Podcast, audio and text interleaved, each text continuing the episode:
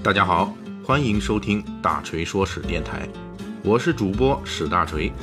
希望您也关注我们其他的历史和读书专辑，那里有更丰富的内容等着您。您也可以关注我的微信公众号“大锤说史”，在那里您可以伴着文字听我的声音。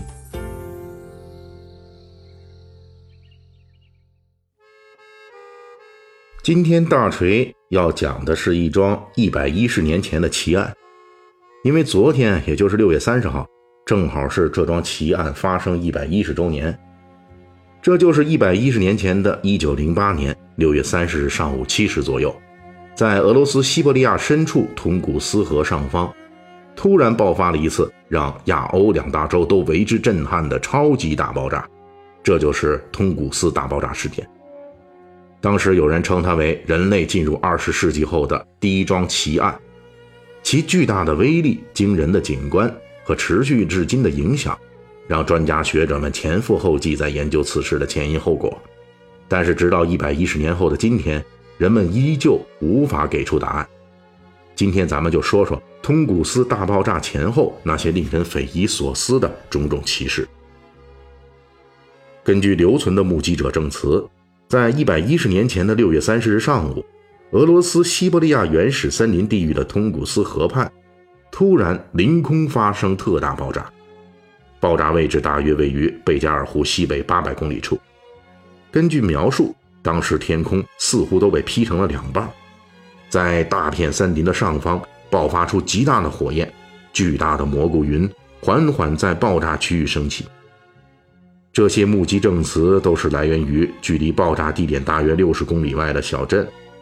由于通古斯地区人迹罕至，因此这个小镇的居民成了唯一在爆炸第一时间的目击人群。当然，作为第一时间的目击人群，他们也是第一批体会到通古斯大爆炸威力的人群。在高耸的蘑菇云和冲天大火之后，就是强烈的冲击波直冲小镇而来。镇上的房屋玻璃全都被震碎了，坐在椅子上的人们直接就被冲击波掀翻在地上，还有一名牧人被冲击波吹起来后摔死了，成为了在通古斯地区这个人迹罕至的区域内大爆炸的唯一的罹难者。通古斯大爆炸当时导致以爆炸点为中心的大约两千平方公里内的六千万棵大树被摧毁，爆炸升起的蘑菇云和火球。方圆六百公里内都有目击者，从法国的波尔多到中亚的塔什干，人们见证了各种异常的天象，甚至远在英国的伦敦都有许多电灯泡当场就熄灭了。大洋彼岸的美国也能感受到震动。在大爆炸之后的几天里，又在当地出现了极昼现象，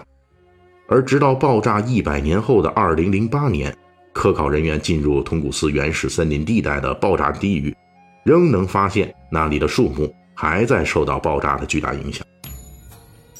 根据后世的估算，通古斯大爆炸释放的破坏力相当于两千万吨当量的 TNT 炸药。这是一什么概念呢？大家都知道，一九四五年美国向日本扔了两颗原子弹，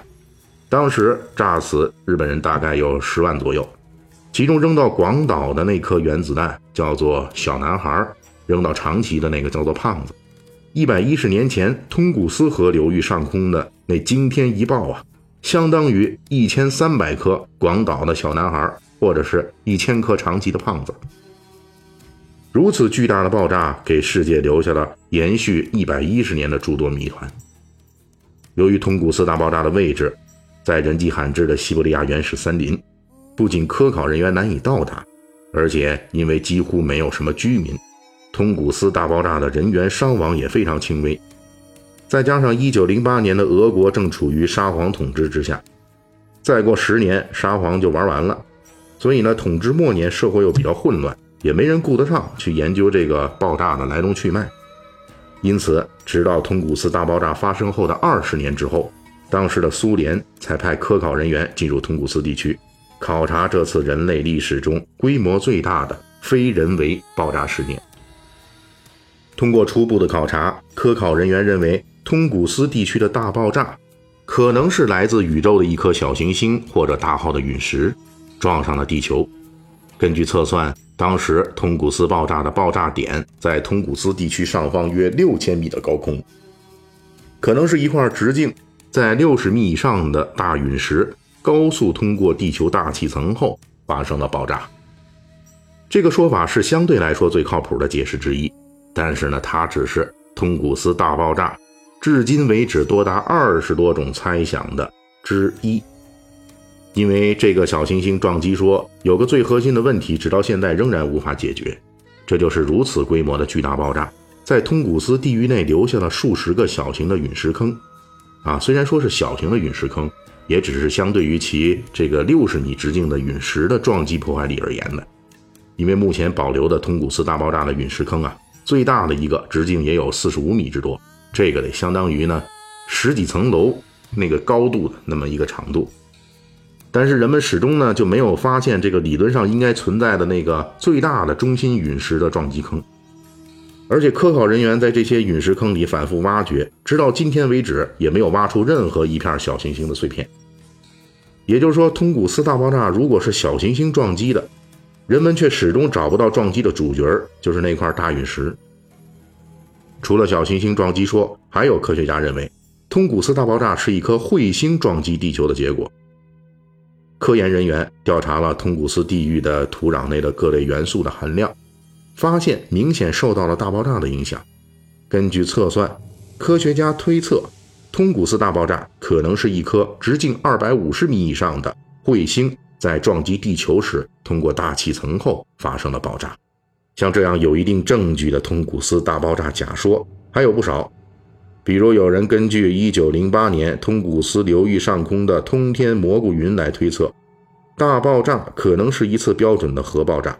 虽然说巨量的炸药爆炸也会产生蘑菇云，不过这个假说还有其他的科学依据，比如科考人员通过对当地树木幸存情况。以及驯鹿的早赖皮病的发病情况进行考察，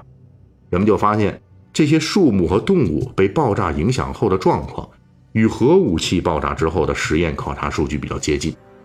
如果真的在通古斯上空爆炸的是核武器，那么是什么人在人类发明核武器的三十七年前，在西伯利亚上空点了这么大一颗大炮的呢？